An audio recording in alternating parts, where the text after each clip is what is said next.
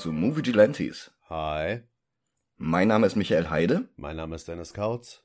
und bei uns ist schon wieder alles durcheinander. Mhm. Nicht, nicht nur, dass wir Tom Hollands ersten Spider-Man-Solo-Film besprechen, nachdem die Patreon-Folge zu seinem dritten Film online gegangen ist. Nein, Dennis ist jetzt auch noch ein paar Wochen lang nicht hier, also gucken wir vor seiner Auszeit einen Film namens Homecoming. Haha. You've created a time paradox. God damn it, Barry. Achso, und ich dachte an Metal Gear Solid, aber ähm, You've created a time paradox.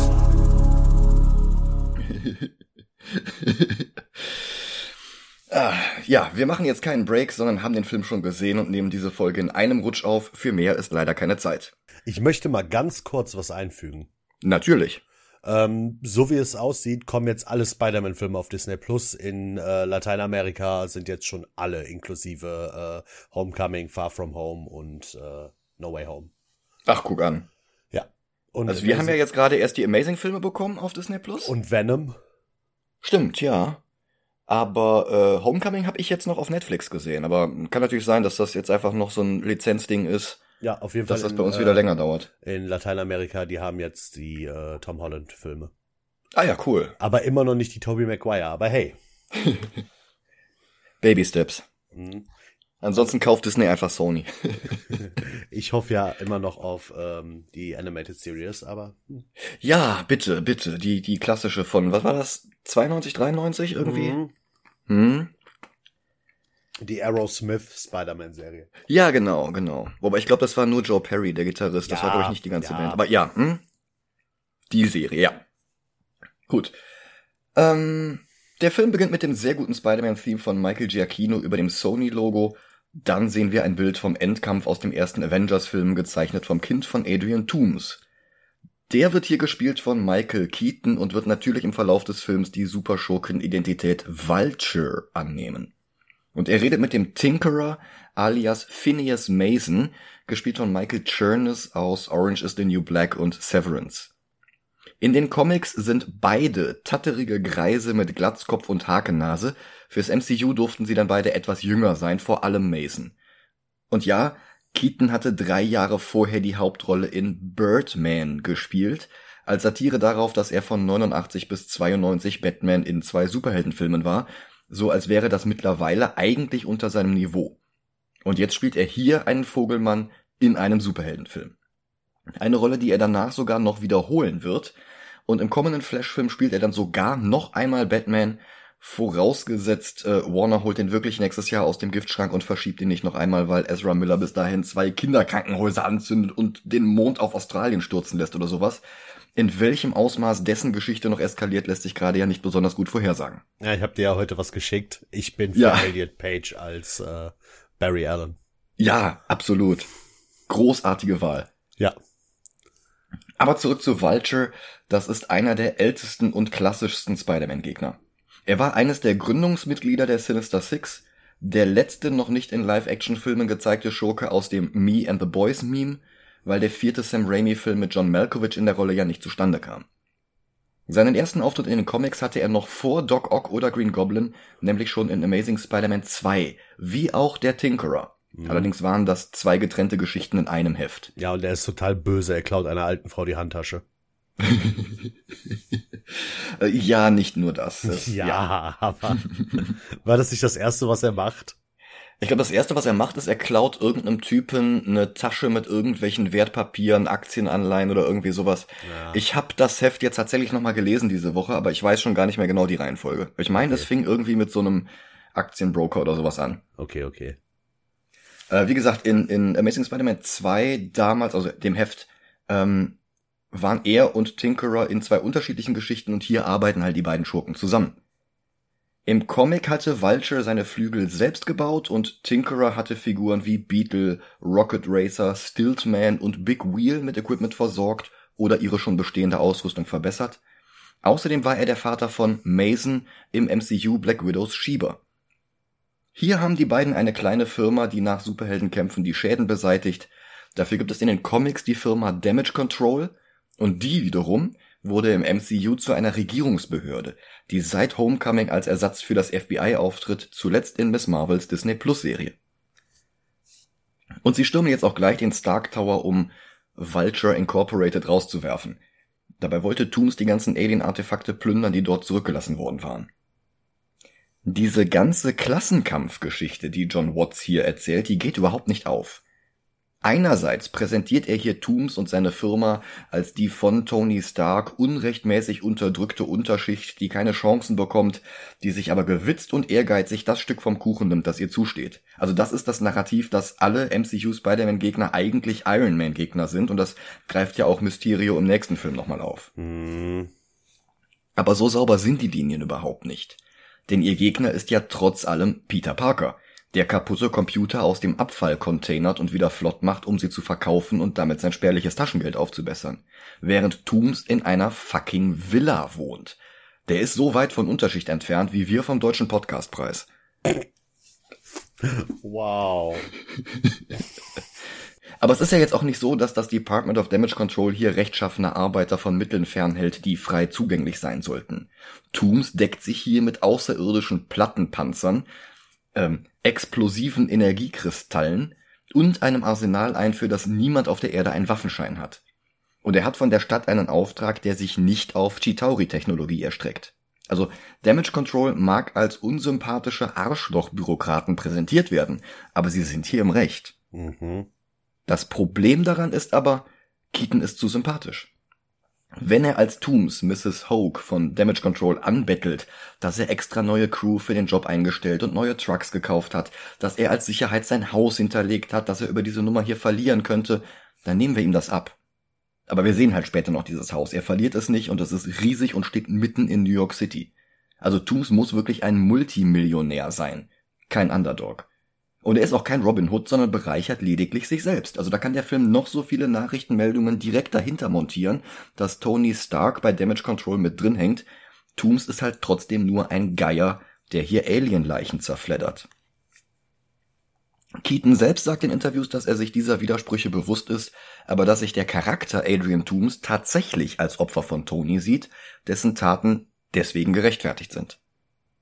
Naja, Acht Jahre später ist daraus eine richtig große Operation geworden. Tinkerer baut Waffen und Ausrüstung, mit denen die anderen mehr Ressourcen von Damage Control stehlen, aus denen Tinker dann noch mehr Kram baut. Neben Vulture und Tinkerer sind übrigens noch andere, mehr oder weniger klassische Spider-Man-Schurken an Bord. Herman Schulz ist der Schocker. Den hält man oft für einen Elektro für Arme, aber tatsächlich sind seine Kräfte nicht Strom, sondern Stoßwellen. Also das ist das, was zum Beispiel bei einer Explosion entsteht, bevor der direkt im Anschluss folgende Feuerball alles verbrennt, was durch die Stoßwelle nicht weit genug weggeschleudert wurde. Schocker hat diese Wellen, aber ohne den Feuerball. Er wird hier gespielt von Bokeem Woodbine. Äh, Jackson Bryce ist normalerweise unter dem Namen Montana unterwegs und man sieht ihn selten ohne Fancy Dan und Ox. Zusammen sind diese drei die Enforcer, die im Auftrag unterschiedlichster Geldgeber gegen Spider-Man kämpfen. In der Zeichentrickserie Spectacular Spider-Man war Jackson Bryce allerdings statt Herman Schulz der Schocker. Und darauf gibt's jetzt hier auch gleich noch eine Anspielung. Ja, und dann gibt's noch Randy Vale, alias der Darter. Erster Auftritt war 1979 in Peter Parker The Spectacular Spider-Man 29. Er starb schon zwei Monate später in Heft 31 und bis heute fand ihn kein Autor für wichtig genug, um ihn zurückzuholen. Bis zu der Recherche für diesen Film hatte auch ich noch nie von diesem Spider-Man-Schurken gehört und das will halt schon was heißen. Ich bin kein absoluter Experte, aber ich kenne mich eigentlich schon relativ gut mit Spider-Man aus. Ja, ich sag, ich sag's mal so, ohne Big Wheel, ohne mich. ich meine, wir haben den Tinkerer, das heißt, die Schneise für Big Wheel ist quasi schon äh, vorbereitet. Das wäre einfach so geil. Einfach, einfach so wie das bei Amazing Spider-Man 2 am Ende mit äh, Rhino ist. Ja! Als, als im Anfang von dem Film. ja, mit so einem gigantischen. Ich meine, wir sehen ja am Ende diesen Films sogar noch dieses Riesenrad in Coney Island. Ja, ja. Da könnte man was draus machen. ja, aber stell, stell dir einfach mal vor, du hast halt wirklich am Anfang äh, quasi als Intro den Kampf Spider-Man gegen Big Wheel. Und danach mhm. kommt er nie wieder vor, vielleicht noch mal im Gefängnis oder so. Das würde mir schon reichen. Ja, ja, und das ist ja auch genau der Humor, den die ganzen MCU-Filme immer haben wollen. Ja. Nur meistens passt er nicht rein und das wäre halt wirklich unglaublich. Ja, überhaupt Spider-Man hat ja so viele 0815 D-Klasse Gegner, ja, sowas ja. wie Gibbon oder oder äh, Spot. Weißt du, was ich alleine wegen des Witzes gut finden würde? Was denn? Wenn er von Will Smith gespielt wird. Wegen des Namenswitzes. Big Willy Style. Oh, ich dachte jetzt kurz, du, du wolltest irgendwie auf, auf Deadshot hinaus, aber. Nein. Ja. Big Wheelie Style, ja. Genau das. ja. Und ich möchte, wenn er auftaucht, möchte ich, dass er äh, They see me rolling. ja. Ah, Ich würde mich freuen. Ja. Ähm, ja, dann kommt das Marvel-Logo, aber statt der üblichen Fanfare hören wir eine epische Orchesterversion der Titelmelodie von Spider-Mans Cartoon aus den 60ern, arrangiert von Michael Giacchino. Dann sehen wir Peters Videotagebuch von seinem Trip nach Deutschland in Civil War. Wir berichteten in Folge 113 darüber. Dieser Film überschneidet sich damit, zumindest hier am Anfang. Und so sehen wir zum Beispiel, wie Peter sein Kostüm bekommt oder wie er Captain Americas Schild klaut, bloß aus anderer Perspektive. Zusammengehalten wird das von Peters euphorischen Zusammenfassungen von den Events und das Ganze gipfelt in einer Unterhaltung mit Tony Stark in einer Limousine auf dem Heimweg. Peter darf das Kostüm behalten und nein, das bedeutet nicht, dass er jetzt ein Avenger ist. Auch wenn er sich das genauso vorstellt. Monatelang nervt er Happy über Messenger, wann er denn auf die nächste Mission geschickt wird, aber die nächste Mission bleibt aus. Und so geht er erstmal zur Schule, wo wir seinen Supporting Cast kennenlernen, für diesen Film und mindestens zwei Fortsetzungen. Flash Thompson, gespielt von Tony Revolori aus The Grand Budapest Hotel, Betty Brandt, gespielt von Angry Rice aus The Nice Guys, Liz Allen, gespielt von Laura Harrier aus Black Clansman, so ziemlich die einzige Person aus Comic Peters Highschool-Freundeskreis, die mit Abwesenheit glänzt, ist Harry Osborn. Aber der war von den vorangegangenen Filmen auch ausreichend benutzt worden. Ja, dafür haben wir ja nett. Äh, ja, ja, wobei, das ist nicht ganz nett, aber da komme ich gleich zu. Also ähm, ich finde schon. ja, boy. In einer Szene ist hinter Peter sogar ein Mädchen mit schlohweißen Haaren zu sehen und ich weiß nicht, ob das Zufall ist oder ob das eine bewusste Anspielung auf Felicia Hardy sein soll, also Black Cat. Allerdings war die nie zusammen mit Peter in der Schule und die Autoren waren bei der Recherche sonst sehr gründlich. Bettys Co-Moderator im Schulfernsehen zum Beispiel ist Jason Ionello und der wurde erst in den 90ern in der Serie Untold Tales of Spider-Man eingeführt. Allerdings war das eine reine Flashback-Reihe, die komplett zu Peters Schulzeit spielte, zwischen den Stories von Lee und Ditko und somit passte es wieder. Jason wird übrigens gespielt von Jorge Lendeborg Jr. aus Transformers Bumblebee. Peter läuft im Schulgebäude an einem Wandgemälde von wichtigen Personen in der Geschichte der Wissenschaft vorbei und neben Newton, Einstein, Nikola Tesla oder Mae Jemison sind hier auch die Porträts von Stanley Tucci als Abraham Erskine und John Slattery als Howard Stark mit eingebaut. Das finde ich ein schönes Beispiel für Worldbuilding. Auch ein sehr, sehr kleiner Hank Pym, also Ant-Man, steht hier mit drin. Ja, und dann kommen wir zu Ned Leeds. Der war tatsächlich schon seit 1964 in den Spider-Man-Comics, bis zu seinem Tod, nachdem er fälschlich als der erste Hobgoblin demaskiert wurde, was sich später als Falle des echten Hobgoblin herausstellte, Roderick Kingsley. Aber Wobei, ja, mach Du du, erst mal. zuerst. Nee, mach du erst mal so, zu Ende. Okay. Wobei MCU Ned, gespielt von Jacob Batalon, ein Stück weit Ned in Name Only ist. Er teilt sich nämlich sehr viel mehr Gemeinsamkeiten mit Ganke Lee aus den Ultimate Spider-Man Comics. Und auch die Chemie zwischen Ned und Peter ähnelt mehr der zwischen Ganke und Miles. Ja, genau das wollte ich gerade sagen. Ja, Das ist doch eigentlich, also vom, vom Char Charakter her, jetzt nicht vom Namen her, eigentlich doch der beste Freund von Miles ist. Ja, wie gesagt, vom Charakter her ja. Wobei das ja in den Folgefilmen dann auch wieder abweicht, spätestens wenn er dann von Dr. Strange den Sling Ring bekommt und äh, anfängt, ein, ein, ein neuer Magier in Ausbildung zu werden. Ähm, ja, aber hier in diesem Film ist es definitiv Ganke. Boah, Foreshadowing. Äh, er bekommt den Sling Ring wieder und möchte unbedingt Spider-Man treffen. Und trifft auf Miles. Uh. Ja. Das wäre so Ja. geil. Das wäre so Der ja geil. hier existiert. Das, da werden wir gleich auch noch drauf eingehen. Ja! Naja, Ned und Peter beschließen zusammen, den Lego-Todesstern zu bauen, den Ned bekommen hat. Dann begafft Peter verträumt Liz, die gerade ein Plakat aufhängt für den Homecoming Ball. nachdem der Film benannt ist, auch wenn das natürlich in erster Linie eine Anspielung darauf war, dass Spider-Man nach Hause ins Marvel-Universum kam, nachdem das Crossover zwischen Andrew Garfield und den Avengers nicht zustande kam. Da haben wir schon drüber berichtet. Sie werden unterbrochen vom letzten Mitglied des Supporting Casts, Michelle Jones, später auch kurz MJ. Also beziehungsweise eigentlich Michelle Jones Watson, wie wir zwei Filme später erfahren werden, denn Co-Autoren Jonathan Goldstein und John Francis Daly hatten hier von Anfang an vor, Mary Jane Watson ein zeitgenössischeres Update zu verpassen. Das war keine spontane Entwicklung beim Dreh des Endes. Und darum ist sie hier auch kein rothaariges Supermodel und keine Schauspielerin, sondern ein schweigsamer, aber cooler Bücherwurm und Nerd. Aber Flash ist ja auch kein Quarterback, sondern einfach nur reicher als alle anderen in der Schule. Und Betty arbeitet nicht für Jameson, sondern beim Schulfernsehen. Und naja, nett ist Ganky. Nach der Schule zieht Peter dann das Hightech-Kostüm an, das Tony ihm gegeben hat, und er schwingt durch New York. Und das ist das kleine bisschen Spider-Man in New York, was wir in allen drei Filmen sehen werden. Hm. Sehr viel mehr ist das leider nicht, aber zumindest hier haben wir eine ziemlich coole Montage. Er schnappt Fahrraddiebe, einen vermeintlichen Autodieb, es gibt einen kurzen Cameo von Stan Lee, er macht einen Salto für einen Hotdog-Verkäufer, der Jahre später nochmal in Shang-Chi auftauchen wird, und dann meldet er sich ein weiteres Mal bei Happy Hogan. Er legt gerade auf, als er Bankräuber beobachtet, die mit Hightech-Equipment und billigen Avengers Halloween-Masken einen Automaten knacken.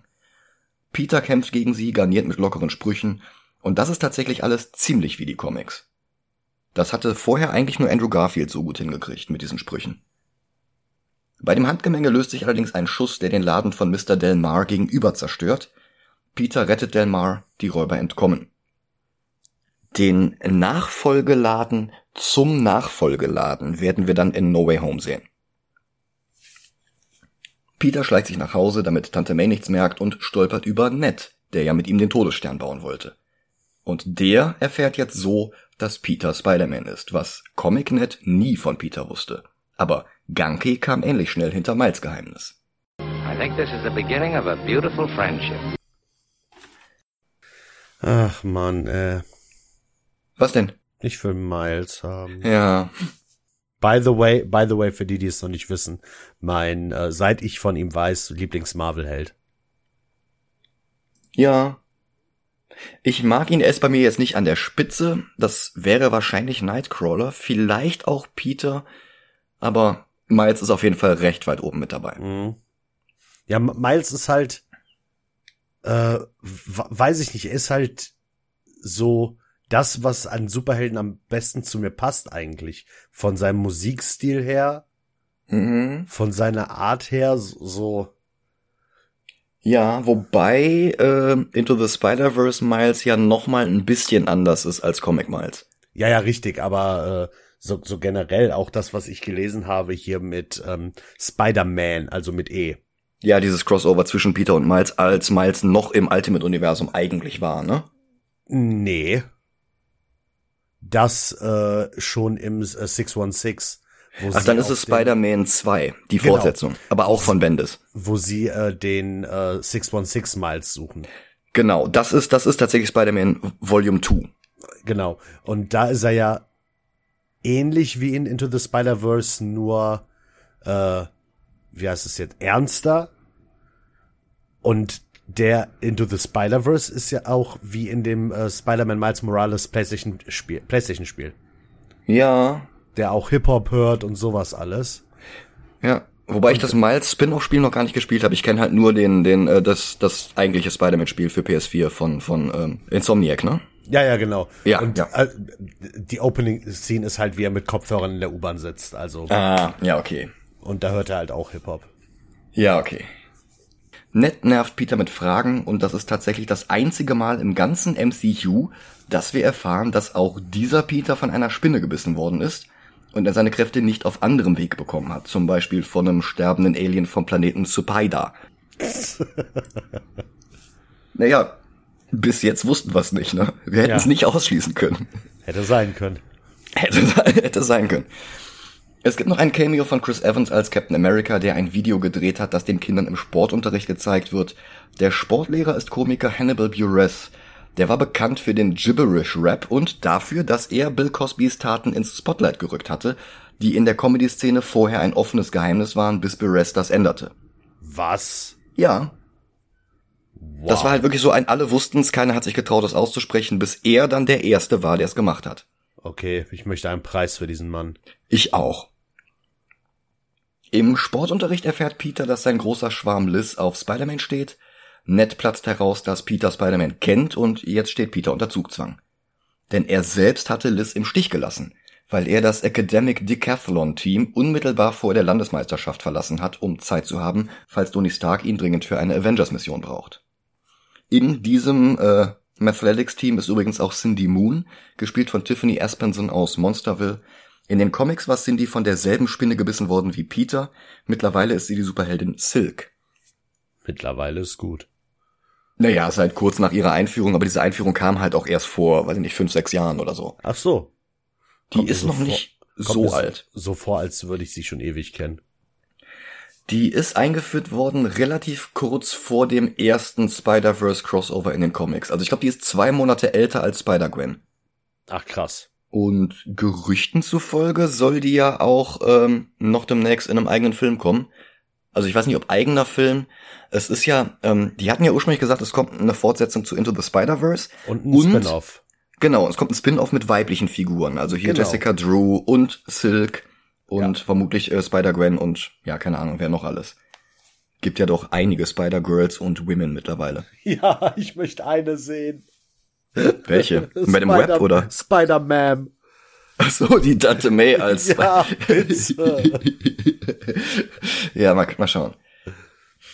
Peter und Ned werden zu Liz Party eingeladen und May fährt ihn hin. Ihr Nummernschild ist AMF 1562 und das steht natürlich für Amazing Fantasy 15 aus dem Jahre 62, wo Peter, aber auch May selbst ihre ersten Auftritte hatten. Ja, May. Oh Gott. Auf der Party macht sich allerdings nur DJ Flash Thompson über ihn lustig, der Rest macht einfach keinen Spaß.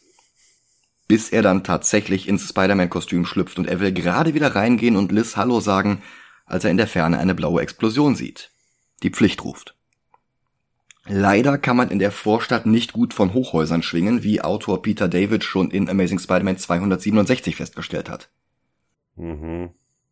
Also da gab es halt wirklich so ein Heft, wie er in der Vorstadt strandet und dann halt nicht mehr zurückschwingen kann, weil die Häuser einfach nicht hoch genug sind. Ja, ich kenne das, äh, äh, wenn, wenn er gegen Hydro in der Wüste kämpft, weil er merkt halt irgendwann, dass das seine Schwäche ist. Ah. Und dann auch so, äh, ja gut. Und jetzt? naja, trotzdem kommt er rechtzeitig an, um zu sehen, wie Shocker und Montana gerade mit Marvel Universe Superwaffen dealen. Ihr potenzieller Käufer ist Aaron Davis, den wir aus Into the Spider-Verse als Ultimate, als Ultimate Prowler kennen. Dort war er der Onkel von Miles Morales.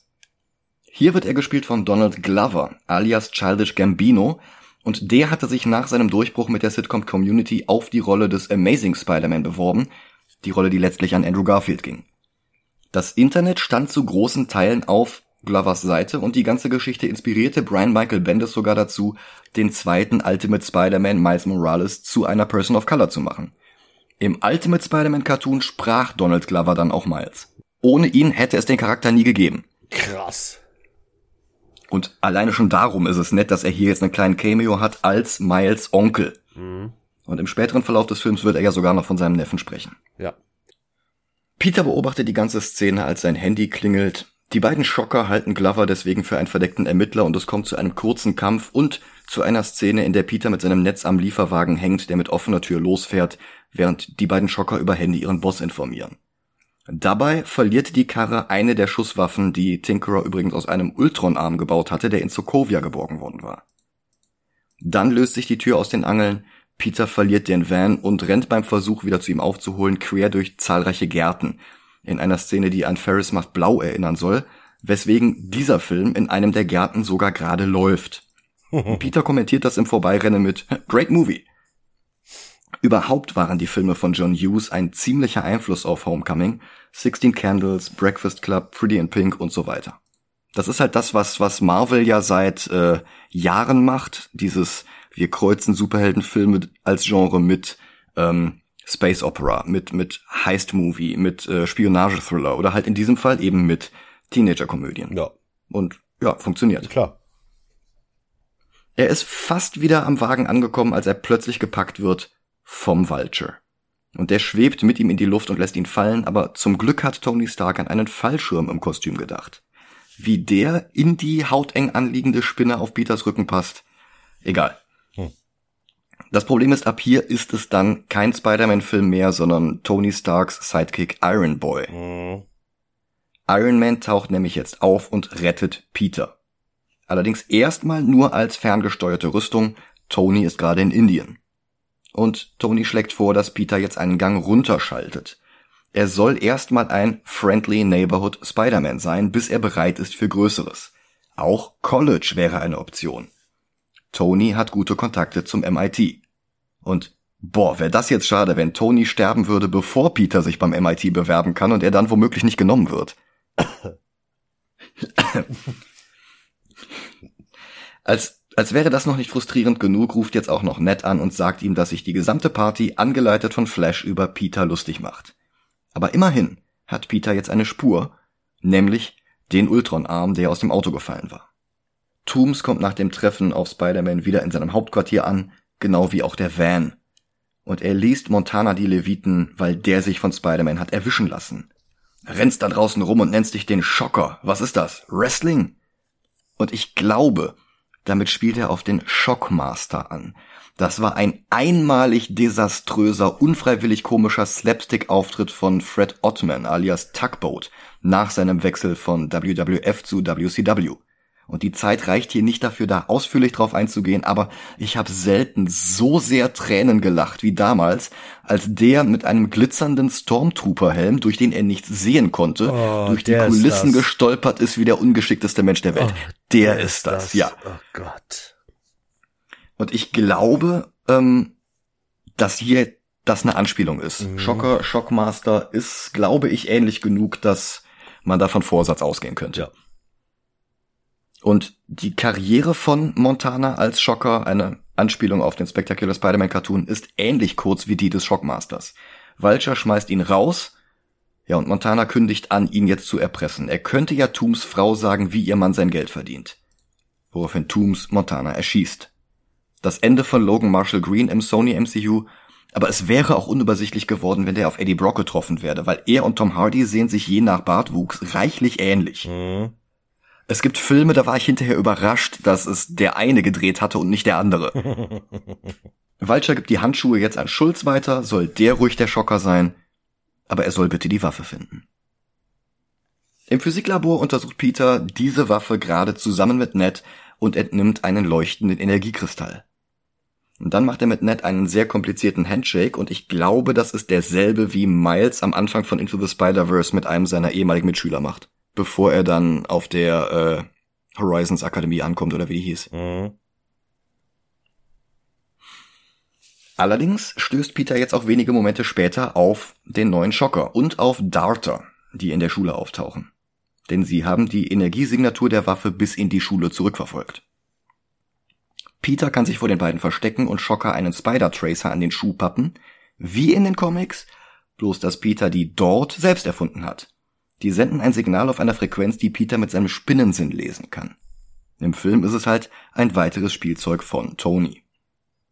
Immerhin, die Spur führt Peter nach Washington, wo das Mathematic-Team ja zu den Landesmeisterschaften hinfahren sollte. Und Peter macht seinen Austritt einfach wieder rückgängig, sein Lehrer empfängt ihn mit offenen Armen. Dieser Lehrer wird übrigens gespielt von Martin Starr, der schon in Incredible Hulk als Student zu sehen war. Vermutlich dieselbe Rolle. Bekommen hat er die Rolle allerdings wohl eher wegen Drehbuchautor John Francis Daly, mit dem er zusammen in der Serie Freaks and Geeks mitgespielt hatte. Übrigens zusammen mit Raimis Harry Osborn James Franco und mit Linda Cardellini, der MCU-Version von Mockingbird. Also, naja, so semi. Wir hatten bei den Bonusfolgen zu Hawkeye drüber gesprochen. Hawkeyes Frau halt. Die anderen aus dem Schulteam gehen heimlich nachts schwimmen und Liz lädt Peter ein mitzukommen und er würde wirklich, wirklich gerne. Aber er muss seiner großen Verantwortung gerecht werden und sich um den Spider-Tracker an Schockers Schuh kümmern. Im Kostüm verfolgt er jetzt das Signal bis zu einem Lieferwagen, von dem aus Vultures Leute den nächsten großen Heist ausführen wollen. Aber so in Character das auch ist, Die Szene wird sofort wieder komplett derailed, weil Peter mit seinem Kostüm überfordert ist, das mittlerweile neue Fähigkeiten inklusive neuen Netzshootern und sogar einem Instant-Kill-Modus freigeschaltet hat. Und dessen KI Karen übrigens mit der Stimme von Jennifer Connelly spricht, womit wir mal wieder unseren Jennifer Connelly-Counter um einen Punkt erhöhen können.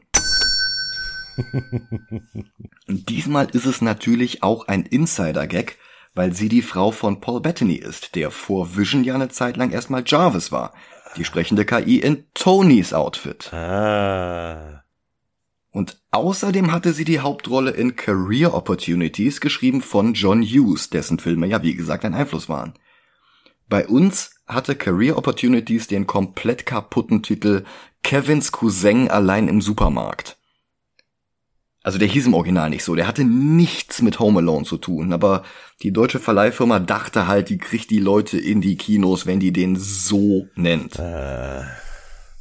Hat nicht geklappt. naja, Peter slapstickt sich durch die Szene und es ist ein Wunder der Drehbuchwillkür, dass die Schurken ihn dabei nicht bemerken. Dann taucht Vulture selbst auf und nutzt Tinkerers Hardware, um durch das Dach hindurch in einen Transporttruck von Damage Control zu phasen. Er schnappt sich Beute und will wieder los, aber Peter nimmt ihm die Tasche ab. Die beiden kämpfen und es endet mit Peter im Container des Lieferwagen und das Dach ist jetzt wieder undurchlässig. Er kommt aus dem Container raus, aber der ist nicht mehr auf dem Truck, sondern in der Lagerhalle aus dem Ende von Jäger des verlorenen Schatzes. Mhm. Hier bringt Damage Control jetzt auch das ganze Zeug hin, das sie eigentlich in New York gesammelt haben. Und das wiederum gibt dem Vulture eine Deadline, bis wann er es geschafft haben muss. Weil wenn erstmal alles da ist und da bewacht wird, wird es sehr viel schwerer, das Zeug zu klauen. Peter nutzt die Zeit in der Lagerhalle, um ein Tutorial seines Kostüms durchzuspielen, und er überlegt, ob er Liz beichten soll, dass er Spider-Man ist. Dann findet er einen weiteren Energiekristall und Karen verrät ihm, dass das Ding hochexplosiv ist, wenn es Strahlung ausgesetzt wird. Und Peter weiß, Ned hat so ein Ding in der Tasche. Peter muss zu den Athletics-Meisterschaften. Und die sind auch schon wieder vorbei. Peters Schule hat gewonnen. Michelle hat die entscheidende Antwort gegeben. Peter ruft Ned auf dem Handy an, aber der gibt das Telefon an Liz ab und alle zusammen steigen in einen Aufzug im Washington Monument. Alle bis auf Michelle. Naja, dazu müssen sie allerdings ihre Taschen durch die Security geben, das aktiviert den Chitauri-Kristall. Das ist ganz witzig, wie die Sicherheitsfrau im Aufzug ausführlich erzählt, dass alles sicher ist und Karen Peter genau das Gegenteil verrät. Also es ist immer so hin und her geschnitten. So, ja, nee, äh, unsere Sicherheitssysteme reichen aus, die Sicherheitssysteme reichen nicht aus. Sie sind alle in, in totaler Sicherheit, die sind äh, alle in höchster Gefahr. So, ist ganz nett. Peter erreicht die Spitze des Monuments, weil er ein neues Feature in seinem Anzug nutzen kann, nämlich Netzschwingen unter seinen Achselhöhlen. Das ist halt wirklich so ein Ding, das hat Spider-Man seit den frühesten Steve Ditko-Tagen und das ist bisher nie in einem der Filme benutzt worden. In der letzten CGI-Cartoon-Serie Spidey and His Amazing Friends hat Gwen diese Fähigkeit, um sie von Peter und Miles abzuheben. Miles kann unsichtbar werden, Gwen kann gleiten und naja, Spider-Man ist halt Spider-Man. Ach, schön. Peter bekommt seine Mitschüler nicht evakuiert, ohne die Stabilität des Monuments zu gefährden. Und dann kommen auch noch Polizeihubschrauber, die Spider-Man für den Verursacher der Explosion halten. Also für den vorsätzlichen Verursacher. Ganz unschuldig ist er ja tatsächlich nicht. Trotzdem schafft er es, den Fall der Aufzugkabine zu bremsen und die anderen zu retten. Liz stürzt fast in die Tiefe, aber Peter kann sie retten, ohne sie zu gwennen. Das bekommt Tooms über die Nachrichten mit und es gibt ihm einen Konflikt. Denn gerade hatte er noch angekündigt, Spider-Man dafür zu töten, dass er sein Unternehmen gefährdet. Weil Peter zwar mit seinem Team nach Washington gefahren ist, aber dann nicht bei der Landesmeisterschaft mitgemacht hat, muss er jetzt nachsitzen, wie in Breakfast Club, bloß mit einem weiteren Video von Captain America. Aber für eine längere Sequenz mit Michelle als Ellie Sheedy oder Flash als Emilio Estevez haben wir keine Zeit, darum haut Peter sofort wieder ab und Coach Hannibal Buress ist zu faul, um ihn aufzuhalten. Mithilfe von Karen kann Peter Aaron Davis identifizieren und aufspüren und er konfrontiert ihn in einem Parkhaus. Und Davis ist halt nicht mal von Peters Stimmenverzerrer beeindruckt, aber er hilft Spider-Man trotzdem aus. Er will diese Waffen nicht in seiner Nachbarschaft. Er hat einen Neffen, der hier wohnt. Es gibt übrigens ähm, eine geschnittene Szene. Ich weiß nicht, ob das eine geschnittene Post-Credit-Scene war oder eine, die einfach so im Film kommen sollte, wo äh, Aaron Davis Miles anruft und ihm sagt, dass er ein bisschen später kommt, weil er gerade beschäftigt ist, während er mit dem Arm am Auto hängt. und die haben sie rausgeschnitten. Ah, schade. Naja gut, aber auch anhand von dem, was im Film gelandet ist, äh, können wir ziemlich sicher sagen, es gibt einen Miles Morales im MCU. Ja. Wir haben ihn bloß noch nicht kennengelernt. Ja, und das ist halt, das ist halt so geil, der ruft halt an dann so, hey Miles, um, I'm kinda busy right now. das ist halt wirklich geil. Ja, glaube ich, glaube ich. Er sagt Peter, wo er Tooms finden kann, denn der plant einen Deal mit seinem guten Freund Mac Gargan auf einer Fähre nach Staten Island. Gargan ist ein weiterer klassischer Schurke aus den Comics. Bei Lee und Ditko hatte J. Jonah Jameson die Experimente in Auftrag gegeben, die Gargan zu Scorpion gemacht hatten. Hier hat er bloß ein Skorpionstattoo am Hals. Meine Frage zu ihm. Ja. Es ist aber nicht der spanische, oder? In äh, Into the Spider-Verse ist er spanisch. Ich glaube, das beruht auf der Ultimate Scorpion-Version. Okay. Ich bin mir gerade aber nicht ganz sicher. Aber Matt Gargan ist schon der bekannteste, ne? McGargan ist es ja, der genau. Ist ja das ist Venom und ja ganz kurz mal, ja. was weiß ich nicht alles. Ja, er ist, er ist Venom in ähm, äh, äh, äh, hier äh, äh, Norman Osborns Just, ach, Justice League. Norman Osborns Äh, Dark Avengers. Dark Avengers. Ja, ja, ist richtig. Aber das war halt wirklich diese ganz kurze Zeit, in der er überhaupt Venom war. Ähm, relativ kurz darauf ging der Symbiont dann auch schon wieder weg. Okay. Der, der war, ähm, ja, das war ja eh so, ein- so ein Hin und Her. Eddie Brock hatte den ja nach Peter sehr lange. Mhm. Und dann hatte er den verloren. Ähm, das war ein, ein, ein Spider-Man-Mehrteiler von Mark Miller. Okay. Und da kam dann irgendwie raus, dass Eddie Brock Krebs hatte und er hat dann irgendwie den, den Symbionten an die Mafia verkauft, damit er Geld hat, um, weiß ich nicht, seine äh, äh, ähm, Behandlungskosten zu bezahlen oder sowas. Vielleicht wollte er auch irgendwem anders ähm, Geld äh, hinterlassen. Ich, ich weiß es nicht mehr. Es ist eine ganze Weile her, dass ich das gelesen habe. Und ähm, irgendein ein Mafia-Schnösel ersteigert dann den Symbionten äh, für seinen Sohn. Irgendwie so ein, so ein, so ein verzogenes Muttersöhnchen. Ähm, also quasi so ein, so ein ähm, äh, Alberto Falcone-Typ. So einer halt. Und ähm, dann übernimmt aber stattdessen Scorpion den Venom-Symbionten, ist dann, weiß ich nicht, in, in also in Continuity drei Monate lang Venom. Und ich glaube, dann geht er auch schon wieder weiter an, ach, wie hieß denn der? Lee, Lee irgendwas? Okay, den kenne ich gar nicht. Und dann war ähm, Eddie Brock zurück und war mittlerweile Anti-Venom. Ja, und, und ähm, es dauerte dann nicht lange, dann war er auch wieder Venom. Mhm. Ähm, übrigens wäre ganz geil fürs MCU, wenn dieses Stück, was äh, Eddie Brook im Universum lässt, ne? Mhm. Wenn das tatsächlich zu Agent Venom führt und nicht zum Venom als Gegner. Ja, meinst du wirklich Agent Venom als dieser Flash hier? Nein. Okay. Aber ich fänd's interessanter, als Venom jetzt wieder zum Bösen zu machen. Ja. Ja, das, das, das hatten wir halt schon in Spider-Man 3. Ja, ne? eben. Ja. Wäre lustig Ja. und vor allem, wenn du dann die Route gehst, dass er äh, Guardians und so. Ach so, dieses, ja, er war ja tatsächlich mal bei den Mhm. Guardians dabei in den Comics, ja. Fänd ich geil. Das könnte man machen, ja. Ja. Wäre auch interessanter, ganz ehrlich. Ja. Äh, gut, wir sind bei dem Deal auf der Fähre. Äh, Peter will einschreiten, aber genau da kommt ein Anruf von Tony rein und Peter wirkt ihn ab, greift Scorpion, Shocker und Data an, aber dann kommt Tooms dazu und er hat seine Vulture-Rüstung im Auto. Just in dem Moment kommt dann das FBI an, das Tony in dieser kurzen Zeit verständigt hat und es kommt zu einer wilden Schießerei. Peter entreißt Vulture ein Gewehr, aber das schießt jetzt unkontrolliert Energie und zerlegt die Fähre in zwei Hälften, die Spider-Man mit seinen Netzen jetzt zusammenhalten muss, weil er nicht Henry Cavills Superman ist, der auf Kollateralschäden scheißt. Leider ist Spider-Man aber auch nicht so unfehlbar wie Superman und es läuft darauf hinaus, dass ihm die immer noch auseinanderdriftenden Fährenhälften fast die Arme aus den Schultern reißen, bis ihm schon wieder Iron Man den Hintern rettet.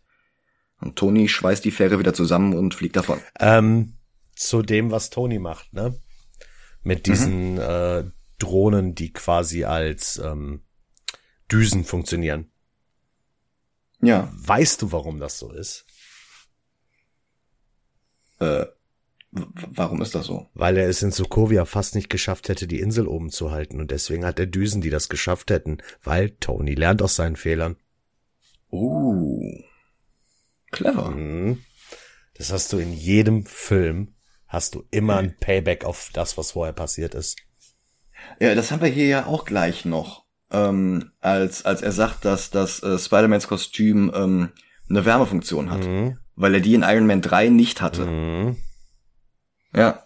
Das hast, das hast du, das hast du ganz oft. Das hast du im Wechsel, im Wechsel von Infinity War zu Endgame. Das hast du von ähm, Iron Man 3 zu. Äh, ach ja, und äh, weißt du, was auch noch äh, dafür spricht, dass er wirklich aus seinen Fehlern lernt? Stell dir mal vor, diese Düsen, die der da benutzt, um die Fähre zusammenzuhalten. Hätte er Mhm. im ersten Avengers gehabt. Ähm, auf dem Helicarrier, oder? Nein. Er hätte äh, die Rakete nicht durch das Portal selber bringen müssen. Ach so, der hätte das mit den Drohnen machen können. Ja, ja, stimmt. äh, hier, was du sagst mit dem Helicarrier. Der, Mhm. das, der bekommt ja später ein Upgrade, dass der mit äh, so Düsen läuft wie der Ironman-Anzug. Äh, ähm, mit, mit Arc Reactors. Genau, Äh, äh, Quatsch, mit äh, Repulsor. genau, weißt du warum? Warum? Weil Tony im ersten Avengers fast daran gestorben wäre, dass es Propeller sind. Ach so, ja. Na? Er lernt aus seinen Ja. Fehlern. Ja. Ja. Tooms Team steht jetzt vor der Frage, ob sie weitermachen, selbst jetzt, wo Iron Man in die Sache reingezogen wurde. Aber Tooms setzt sich durch, sie machen weiter, zumindest diesen letzten Transport zu diesem Außenlager. Den wollen sie noch überfallen. Und Peter und Tony streiten jetzt, ob Peter soweit ist oder nicht. Und Tony hat nicht ganz unrecht, dass er Peter mehr zutraut als alle anderen. Aber Peter verbockt es trotzdem. Und Tony verlangt das Kostüm zurück. Peter fleht ihn an, ich bin nichts ohne den Anzug, aber Tony erwidert, wenn du nichts ohne diesen Anzug bist, dann solltest du ihn erst recht nicht haben. Und in einem Touristensouvenir-T-Shirt kommt Peter müde wieder zu Hause an. Tante May hat sich Sorgen gemacht und sie will wissen, was Peters Geheimnis ist, warum er sich immer wieder davonschleicht, in Washington, aus dem Nachsitzen. Er entschuldigt sich, aber er hat keine Antworten für sie. Das muss bis nach dem Abspann warten.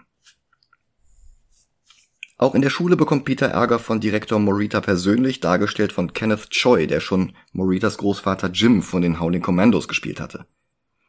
Und ich weiß nicht, ob sein Name Zufall ist, denn Morita ist ein Anagramm von Romita. Und als Morita in den Comics eingeführt wurde, hatte John Romita bereits die Nachfolge von Steve Ditko an Amazing Spider-Man angetreten. Also der Wechsel war da gerade mal ein halbes Jahr her. Krass. Also John Romita Senior sollte ich präzisieren, denn sein Sohn John Romita Junior hat im Laufe der Jahre ebenfalls immer mal wieder den Charakter gezeichnet und ist auch jetzt aktuell, während wir das hier aufnehmen, der feste Zeichner von Amazing Spider-Man. Den Prowler hat er übrigens auch erfunden, allerdings die 616-Version nicht Onkel Aaron. Aber vielleicht ist das auch wirklich Zufall und der heißt halt einfach Morita. Wie in Spider-Man 2 haben wir jetzt auch hier eine kurze Phase, in der Peter aufgibt, Spider-Man zu sein, und er wird besser in der Schule, er baut mit Ned endlich den Todesstern fertig und er schafft es sogar mit Liz zu reden und sich dafür zu entschuldigen, dass er nicht beim Academic Decathlon dabei war. Und er gesteht, dass er sie mag, was sie sich schon dachte. Die beiden verabreden sich für den Homecoming Ball. Und alles scheint in Ordnung, bis er sie zu ihrem Date abholen will und ihren Vater kennenlernt. Und das ist Adrian Toomes. Das war in den Comics übrigens nicht so, da ist er nicht ihr Vater. Aber Peter weiß jetzt, wen er vor sich hat, aber Toomes ahnt noch nicht, dass Peter Spider-Man ist. Er bietet ihm Bourbon oder Scotch an, womit Michael Keaton seinen früheren Film Mr. Mom zitiert, aber Peter lehnt ab. Er ist nicht alt genug. Und ab da schraubt der Film die Spannung dann immer weiter hoch. Das ist nicht Hitchcock, aber fast schon De Palma. Erste Dates während der Schulzeit sind ja ohnehin schon immer nervenaufreibend, aber Peter wird halt durch die Anwesenheit seines Todfeindes zusätzlich verunsichert. Und dann kündigt der auch noch an, die beiden zum Ball zu fahren und fragt Peter über seine Zukunft aus. Und Liz plaudert aus, dass Peter ein Praktikum bei Stark hat. Peter gesteht, dass das vorbei ist und Liz fragt, warum. Immerhin hatte Peter doch dabei die Möglichkeit gehabt, Spider-Man kennenzulernen. Und das lässt Adrian die Ohren spitzen. Zumal er glaubt, Peters Stimme wieder zu erkennen. Und dann platzt Liz auch noch damit heraus, dass Peter auf ihrer Party war, aber nach zwei Sekunden wieder gegangen ist. So wie er auch in Washington einfach abgehauen ist. Und Keatons Mimik ist hervorragend. Wir können quasi zusehen, wie der Groschen fällt. Und Giacchinos langsames Crescendo im Soundtrack schraubt die Spannung noch einmal weiter an. Adrian fragt, ob Peter Angst hatte, als Spider-Man ihn im Fahrstuhl gerettet hat. Peter stottert, dass er gar nicht mit in der Kabine war. Adrian sieht in den Rückspiegel von einer Ampel außerhalb des Autos grün angeleuchtet und jetzt wird er wirklich bedrohlich.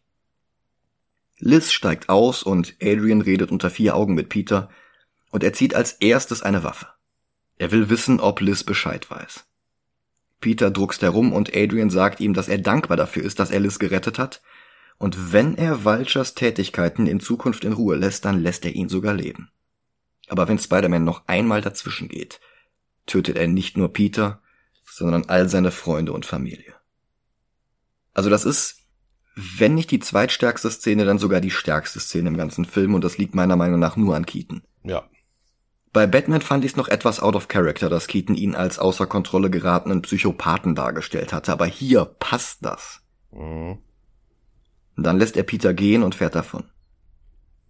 Peter geht auf den Ball, Ned und Michelle winken ihm zu, Liz will mit ihm tanzen, aber er kann die Feier nicht genießen. Er entschuldigt sich noch einmal bei ihr und dann geht er.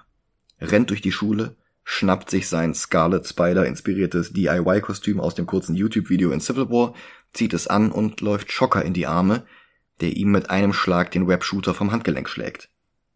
Peter hat sich den ganzen Film auf Starks Cyberkostüm verlassen und jetzt hat er noch nicht mal seinen Webshooter.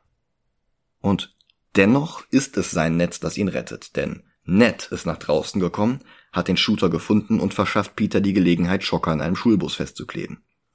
Peter sagt Ned, dass Liz Vater der Geier ist, und dann schwingt er sich auch schon wieder in die Nacht, um Flash das Auto abzunehmen. GTA-Style. Dann ruft er Ned an, der vom Computerraum der Schule aus Peters Handy trackt, das der in Tooms Auto liegen gelassen hatte. Peter kann nicht sehr gut Auto fahren und das hat der Film von den Comics übernommen. Es gab mal das Debakel, dass eine Firma versucht hat, ähm, Spider-Man ein eigenes Auto zur Verfügung zu stellen. Das, äh, Ein Buggy? das ist Spider-Buggy, genau. Oder Spider-Mobil. Ich, ich, es war halt so, so ein Buggy. Ja, und, und Peter kann halt nicht fahren. Dann versucht Ned Happy Hogan zu kontaktieren, aber der hat keinen Nerv für Peter und seine Freunde. Aber dabei bekommt Ned zumindest mit, dass Happy gerade beaufsichtigt, wie die letzten Damage Control Fundstücke in den Lagerraum transportiert werden sollen, in dem Peter eben im Container aufgewacht war. Peter kommt am Nest des Geiers an und konfrontiert ihn persönlich. Und der fängt jetzt wieder an mit seiner Arbeiterrebellion gegen die Oberschicht. Um Zeit zu schinden, bis seine Flügel angekommen sind. Und die zerlegen die Stützpfeiler, die das Dach über Peter oben halten, und das begräbt den Jungen unter Trümmern. Dann macht er sich auf, um den letzten Damage Control Transport zu überfallen. Und damit hat er das Szenario für den Höhepunkt einer der beliebtesten Spider-Man Stories überhaupt geschaffen. If This Be My Destiny aus Amazing Spider-Man 31 bis 33, übrigens auch die Storyline, die Gwen Stacy einführte. Oh. Und dort war es nicht der Geier, sondern Dr. Octopus, der unter dem Decknamen Master Planner mit Hightech ausgestattete Handlanger Raubzüge ausführen ließ. Und der Peter unter Tonnen von Trümmern seines Superschurkenverstecks begrub. Das war unter dem Hafen. Bloß, dass es bei Lee und Ditko nochmal eine Nummer spannender war. Zum einen füllte sich das Versteck unter dem Hafen langsam mit Wasser, weil die Decke beschädigt war. Zum anderen musste Peter so schnell wie möglich ein Isotop, das Doc Ock gestohlen hatte, zu Kurt Connors bringen, damit der ein Serum entwickeln konnte, das Tante May heilen sollte. Die lag nämlich zeitgleich im Sterben, weil sie nach einer Bluttransfusion von ihrem Neffen eine ziemlich schwere Strahlenvergiftung bekommen hatte. Wer hätte das erwartet? Ja. Und außerdem war Peter erschöpft von seinem bis dahin härtesten Kampf gegen Doc Ock und sein Bein war auch noch verletzt. Und vor der Türe warteten Ottos Schläger, so dass Peter selbst dann noch in einer aussichtslosen Situation wäre, wenn er aus seiner aktuellen aussichtslosen Situation entkommen sollte. Und was bei schwächeren Autoren auf ein Wird unser Held es schaffen, aus dieser unmöglichen Situation zu entkommen, hurra, er hat's geschafft, reduziert worden wäre, das schlachten Lee und Ditko wirklich ein halbes Heft lang aus. Peters gesamte Selbstzweifel, sein schmerzendes Bein, das alles wiegt er auf gegen das Leben seiner Tante, zu einem Zeitpunkt kurz nach dem Tod von Onkel Ben, Boah. für den sich Peter immer noch Vorwürfe macht. Mhm. Und er gibt nicht auf, er sammelt nochmal wirklich alles an Kraft, jede letzte Reserve, ihm wird schwarz vor Augen, und dann bewegt sich der gigantische Berg über ihm doch noch. Und mit einer Splashpage, also einem Panel, das sich über die gesamte Seite erstreckt, stemmt Peter triumphierend das Mordstrum und ist endlich frei. Und dann flieht er aus den Wassermassen, besiegt jeden einzelnen von Doc Ocks Schlägern, bringt das Serum in letzter Sekunde zu Tante May und schafft es auch noch für den Bugle Fotos von der Festnahme von Ottos Bande zu schießen und abzugeben. Das erinnert so ein bisschen mit diesem Hochstemmen und so mhm. an dieses Hulk-Ding. In äh, Secret Wars. Genau.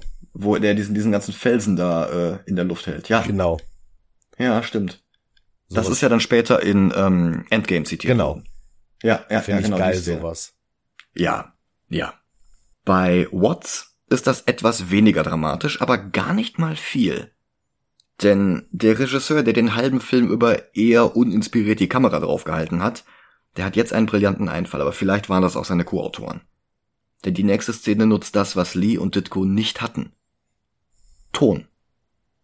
Und damit der besser zur Geltung kommt, ist der Bildschirm beinahe komplett abgedunkelt. Unter dem ganzen Schutt ist ja keine Lichtquelle, also müssen sich unsere Augen erstmal an die Finsternis gewöhnen.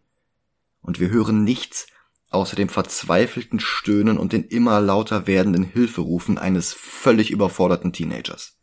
Also Tom Holland kann ein ganz schön arroganter Schnösel sein, der sich in Interviews ohne jeden Zweifel als den besten Live-Action Spider-Man ausgab, noch bevor Civil War auch nur in den Kinos war. Aber in dieser Szene hier zeigt er, dass er wirklich was drauf hat. Mhm. Da kann er nicht einfach nur lächeln oder Tony Stark mit Dackelblick um irgendwas anbetteln. Da verkauft er uns wirklich die Todesangst eines minderjährigen Superhelden. Panik in der Stimme und komplett am Ende seiner Kräfte. Und dann sehen wir immer mehr von der Szene und Peter geht es genauso. Und er sieht die Spiegelung seines Gesichts in der Pfütze unter ihm. Genau die Pfütze, in der seine Maske gelandet war. Und aus seinem Winkel liegen diese beiden Bilder genau übereinander, sein Gesicht halb durch die Maske verdeckt, also genau so, wie Ditko es damals perfektioniert hatte. Und er hört noch einmal Tonys Stimme, wenn er ohne den Anzug nichts ist, dann hat er ihn noch nicht verdient. Und das ist es, was ihm die allerletzten Kraftreserven mobilisiert. Nicht Angst um Tante May, keine Deadline wegen des hereinströmenden Wassers, einfach nur der Wunsch, seinen Mentor Tony Stark nicht zu enttäuschen. Schwächer als im Original, aber es reicht. Und ähnlich episch wie in The Final Chapter stemmt Peter den Haufen Schrott und befreit sich. Er zieht die Maske auf und verlässt das Gebäude. Keine Söldnerhorden, durch die er sich erst noch durchpflügen muss, er nimmt direkt Kurs auf Vulture. Weißt du, was ich gerne sehen würde? Was denn? So eine Szene mit Spider-Man wie in Oldboy. Äh, du meinst die, die, die Hammer-Szene, wo er durch den Gang geht und alles wegpflügt. Ja, sowas hätte, sowas wäre danach, glaube ich, geil gewesen. Ja, sowas hast du ja äh, in der Daredevil Netflix-Serie quasi in jeder Staffel einmal. Ja, aber ich meine halt mit Spider-Man, so, der hebt gerade diesen, diesen, diese Trümmersachen da über sich. Mhm. Es kommt da gerade raus und dann hast du wirklich so ein paar Leute, am besten noch Schocker und sowas. Und du hast wirklich diesen Seitenanblick, wie er mit dieser Maske total dreckig sich da durchkämpft. Ja. Ich glaube, mehr Badass kannst du Spider-Man kaum machen. Ja. Und Spider-Man ist selten Badass, aber in dieser Szene ist es halt echt gerechtfertigt. Ja. Und das, wie gesagt, das war ja im Comic da halt auch so in, in Amazing 33. Da ist er ja wirklich genauso Badass. Der gibt halt einfach nicht auf. Und er, er hört nicht auf, bis alle Söldner am Boden liegen. Ja. Zu wem halt noch so eine Szene passen würde, wäre halt Batman. Ja. Ja. Moon Knight, aber da kommen wir noch wann anders zu. Mhm. Vulture ist in diesem Moment dabei, den Jet von Damage Control zu entern, und er findet auch, was er sucht, Unmengen an Waffen und anderem Equipment. Jackpot. Dann stellt er fest, dass Spider-Man an der Maschine hängt und er geht zum Angriff über. Eines der Triebwerke löst sich, aber das Flugzeug gleitet weiter durch die Nacht mit Kurs auf Manhattan. Peter versucht den Kurs zu ändern und schafft es auch, die Kiste neben Coney Island zu Boden zu bringen, ohne einen einzigen Menschen zu verletzen. Erschöpft zieht er sich die Maske vom Gesicht, es klingelt in seinen Ohren, und so hört er nicht, wie Walcher ein weiteres Mal zum Angriff übergeht.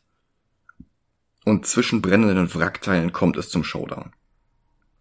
Vulture ist Peter immer noch überlegen. Er schleudert den Jungen wieder und wieder zu Boden, bis der regungslos liegen bleibt. dann schnappt er sich eine Kiste und hebt ab. Peter merkt allerdings, dass der Geieranzug defekt ist.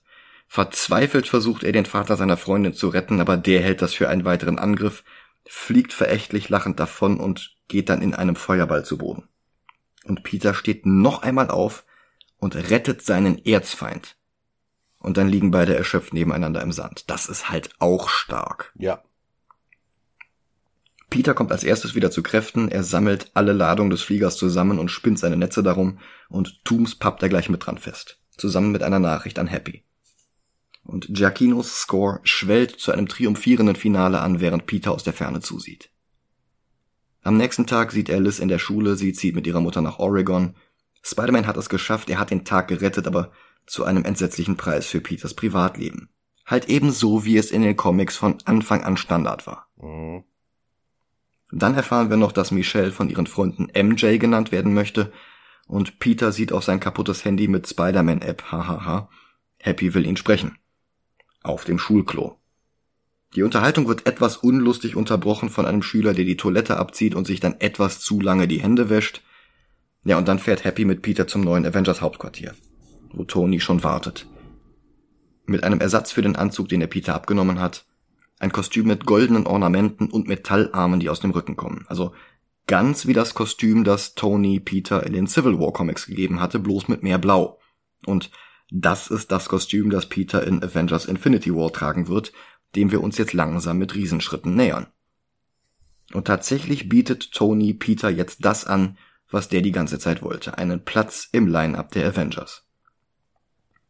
Und jetzt will Peter plötzlich nicht mehr. Er will der Friendly Neighborhood Spider-Man sein, den Tony vor einer halben Stunde sehen wollte. Unter anderem, weil er es für einen Test hält, bei dem er nicht zu enthusiastisch Ja sagen darf, aber Tony meinte es ernst. Naja, ist auch egal. In Infinity War wird Peter dann ja trotzdem Seite an Seite mit den Avengers kämpfen, und zwar in genau diesem neuen Kostüm. Ja. Zu Hause bei May erwartet ihn aber erstmal sein altes Kostüm in einer braunen Papiertüte. Peter zieht es an, die Kamera fährt episch um ihn herum und zeigt uns Tante May, die in diesem Moment herausfindet, dass ihr Neffe Spider-Man ist. What the f Genau, das wird von den Ramones abgeschnitten. Die hatten ja bekanntermaßen eine Coverversion von Spider-Mans Cartoon-Theme aufgenommen, aber die läuft jetzt nicht, stattdessen hören wir Blitzkrieg Bob. Dann eine Mid-Credit-Scene, in der Tooms im Knast erneut auf Scorpion trifft, der sich an Spider-Man rächen will. Und dafür hat er draußen sogar Leute. Tooms muss ihm bloß Spideys wahre Identität verraten. Aber Tooms lügt und behauptet, das Geheimnis nicht zu kennen. Und ich wäre froh, wenn ich sagen könnte, dass dieser Plot in einem guten Film aufgegriffen werden wird. Stattdessen dürfen wir uns auf Morbius freuen. Oh.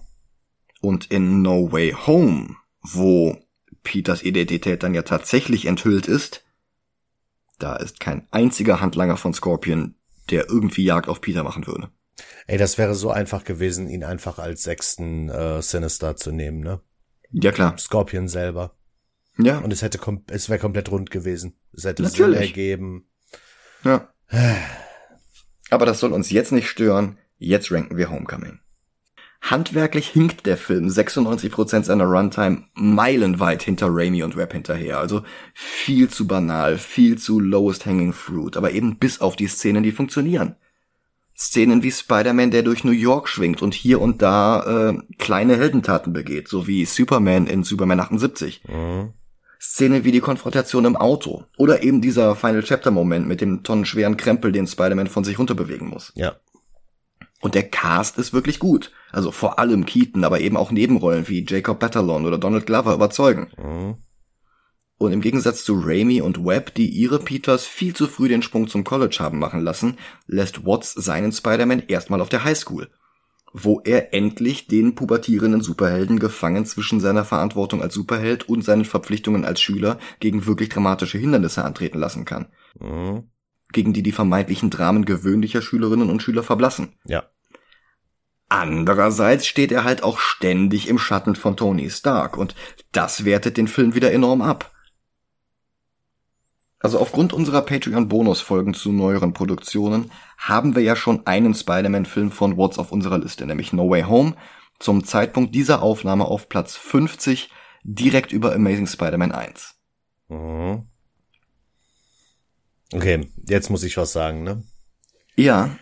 Also, ich bin der Meinung, dass äh, Tobey Maguire, also die ersten beiden, Mhm. Sowie auch Amazing, Spy äh, Amazing Spider-Man mehr Kinopotenzial hatten. Ich finde, Spider-Man, so wie Tom Holland ihn darstellt, wäre für eine Serie viel, viel besser geeignet. Hm. So das Ganze. Ja, sowas wie, wie, wie Buffy oder so, ne? Ja, nee, nicht wie Buffy, aber einfach dieses, er taucht in Civil War auf, bekommt danach ähm, quasi so sechs Folgen, wie es halt jetzt bei Disney Marvel so äh, Standard ist, wo komplett quasi die Story von Homecoming passiert. Ja. Dann hast du den nächsten Film im Kino, also, Infin also Infinity War. Und er ist in dem Film auch dabei. Dann hast du, äh, wie heißt es jetzt? Endgame, da ist er auch dabei. Nach Endgame hast du Far From Home. Das auch wieder als Serie. Und am Ende halt diesen Reveal. Also hier von wegen Peter Parker ist Spider-Man, bla bla bla bla bla. Und dann gibst du ihm den Film. Ja. Das Problem ist, ähm, Hollywood äh, braucht extreme ähm, äh, äh, Terminpläne für die ganzen Drehs. Wenn du eine Serie drehst, die, sagen wir mal, eine Staffel im Jahr hat, Ja. dann wird es schwer, das dann auch noch mit äh, einem Filmdreh unter einen Hut zu kriegen. Das war ja das Problem bei Zurück in die Zukunft, dass sie eigentlich Michael J. Fox nicht bekommen hatten wegen seiner komischen Sitcom. Ja, das bis die dann doch noch einen Weg gefunden hatten, das äh, äh, hinzukriegen, dass der halt tagsüber das eine dreht und nachts das andere. Mhm. Und das wäre ein Problem bei so einem Ansatz, wie du ihn vorschlägst. Ja, ja, klar. Aber was, worauf ich damit, worauf ich hinaus will, Mhm. ich finde Homecoming gut, aber halt auch nur gut. ja. Es ist kein, äh, Moment, jetzt muss ich kurz gucken, kein äh, äh, Tobey Maguire Spider-Man 1, geschw Ja, sowieso nicht. geschweige denn Spider-Man 2. Ja, ja. Ja, wie gesagt, ich Ähm. bin jetzt gerade bei Platz 50, um ihn mit äh, seinem eigenen Nachfolger, Nachfolger zu vergleichen, No Way Home. Ja. Und ich finde Homecoming besser. Mhm. No Way Home ist halt auf der Zielgeraden etwas befriedigender. Ja. Aber, aber ich finde Homecoming einen runderen Film. Mhm. Das heißt, wir müssen ihn jetzt mit Venom vergleichen. Und da musst du jetzt entscheiden. Also über Ghost World würde ich nicht gehen. ja. Die Frage ist jetzt über oder unter Venom. Doch über. Über Venom? Ja. Okay, also neuer Platz 49. Alter, wir haben da echt eine Spider-Man-Ecke. Ja, ist mir nicht entgangen. Mhm. Aber ich, ich sehe den halt echt nicht über Ghost World. Ja. Weil der ist halt noch mal ein besseres Coming-of-Age-Drama als, ähm, naja, Spider-Man versucht das ja gar nicht so richtig zu sein. Aber, Naja. naja, du weißt, was ich meine. Mhm. Ja, dann ähm, wünsche ich dir viel Spaß ähm, bei deiner Arbeit in den Sommerferien. Danke, danke. Äh, ich, ich begrüße hier nächste Woche einen anderen Co-Host vorübergehend für ein Projekt, während Dennis nicht dabei ist. Genau. Ähm, Also um das mal ganz kurz zu erklären. Wir haben Ja. äh, früher, haha, letztes Jahr zum Beispiel, haben wir, äh, da ich jedes Jahr in so Feriencamps mit äh, Camps, ja, in, in den Ferien kämpfe ich mit Jugendlichen. Nein, oh Gott. nein in, in den Sommerferien und Herbstferien und so mache ich immer bei so Fahrten für Kinder und Jugendlichen mit als quasi Aufpasser und sowas. Und deswegen haben wir eigentlich dann immer zwei, drei Folgen in einer Woche aufgenommen, um die Zeit zu überbrücken, in der ich nicht da bin. Da wir aber jetzt gerade schon so in die Richtung kommen, dass wir sehr, sehr, sehr genau gucken müssen, wann wir aufnehmen, dass drei Folgen äh, mittlerweile äh, ein Traum wäre, wenn wir das mal hinbekommen würden. Hm. Und deswegen habe ich halt gesagt, okay, wenn ich halt nicht da bin, dann mach irgendwelche Sonderepisoden, die auch nicht gerankt werden. Also die werden wahrscheinlich gerankt, aber halt nicht in unsere äh, Movigilantes Liste. Also Genau, Hauptliste. genau, genau. Wir machen einfach eine neue Liste auf äh, mit Blackjack und Noten. Nein, ähm, äh, nein, ähm, ähm, ich mach's kurz. Ich guck mit Oscar Star Wars. Genau, Und da machen wir eine eigene Liste für. Das sind Filme, mit denen kann Dennis sowieso nichts anfangen. genau. Also ist es vielleicht besser, wenn ich die nicht mit Dennis gucke. Aber ich muss zugeben, jeder Star Wars Film hat mindestens einen Oscar verdient. Isaac? Mit wem machst du die Aufnahmen? Ach so, mit, mit dem Oscar, ja, natürlich. ja, okay, okay. Ich dachte, du warst jetzt bei den Sequels. ähm, Jetzt, ich, ich stehe auf dem Schlauch. Aber es ist auch spät. Ähm, ähm, ich hatte einige sehr, sehr harte Tage hinter mir. Die waren schön, aber auch anstrengend. Und ähm, ja, jetzt äh, darf ich das nächste Wochenende noch mit dem Schneiden von zwei Episoden verbringen. Ja. Ja, Ja, wie, aber, wie gesagt, äh, nächste Woche kommt erstmal äh, Star Wars Episode 4 Genau. und danach die Woche bin ich ja wieder eine Woche da, da können wir dann wieder was machen. Ja, schauen wir mal, wie praktikabel das alles Ja. ist. Ähm, auf jeden Fall will ich sicherstellen, dass wir jetzt jede Woche eine Folge haben, ohne dass wir jetzt auch noch ähm, äh, Eternals irgendwie freigeben müssen oder so. Mhm. Ähm, ja. Ja, Ja, gut. Also ich, ich muss Dann- ich muss zugeben, ich find's nicht schlimm, wenn äh, sobald wir einen MCU-Film besprechen für die Patreon-Leute, dass wir dann quasi einen Patreon-MCU-Film freigeben. ja, aber ähm, dieses Muster haben wir jetzt in den letzten Wochen und Monaten leider gar nicht einhalten können.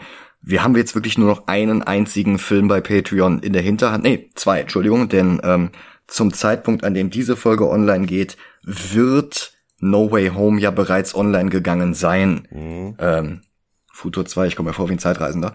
Ähm, und äh, ja, es, es dauert ja auch nicht mehr so lange, bis wir Doctor Strange 2 aufnehmen können. Ja. Den haben wir ja schon komplett geguckt. Ich habe auch schon das komplette Skript fertig, bloß äh, das kriegen wir jetzt nicht auch noch aufgenommen. Genau. Aber wir hauen ja jetzt auch bald eine Bonusfolge raus zu äh, Diversity in, in Comics. Genau. Ähm, Wie, wie wir ja natürlich schon lange geplant haben. ja, ähm, diese Folge ist jetzt einfach ein bisschen lang geworden und anstatt die in zwei Hälften zu splitten, habe ich jetzt einfach diese kompletten Exkurs rausgenommen und mache da eine eigene Folge draus. Genau. Aber die ist halt als Bonusfolge, die wird nicht äh, eine, eine normale Folgennummer haben. Also das, das, äh, wir, wir besprechen schon noch immer jede Woche einen Film. Ja. Ja, äh, neben Star Wars habe ich übrigens auch noch andere ähm, Nebenprojekte in der Pipeline, ähm, aber mehr dazu, wenn es soweit ist. Ja. Und vielleicht kommt ja irgendwann mal der Tag, wo Micha sagt, ey, ich kann irgendwie gar nicht, ich muss mal eine Folge alleine machen. Dann äh, werde ich irgendwas besprechen, womit ihr gar nicht rechnet. Ich, ich bin gespannt. Ja, ich auch. Ja, dann bedanke ich mich fürs Zuhören. Macht's gut und äh, möge die Macht mit euch sein nächste Ja, Woche. äh, ich kann auch ein Zitat aus Star Wars Live Long and Prosper, ne? Mhm, mhm. Nein, viel Spaß bei Star Wars. und viel Spaß mit den Kids. Ja, danke. Tschüss. Ciao.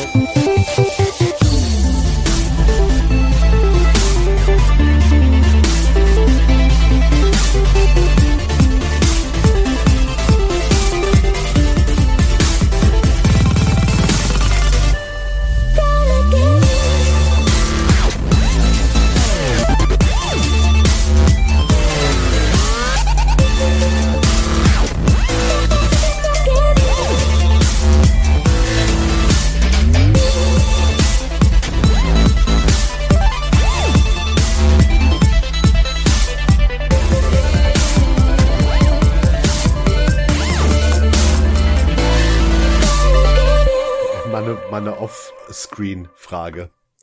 Gibt es Petra Parker? Oder Petra Parker?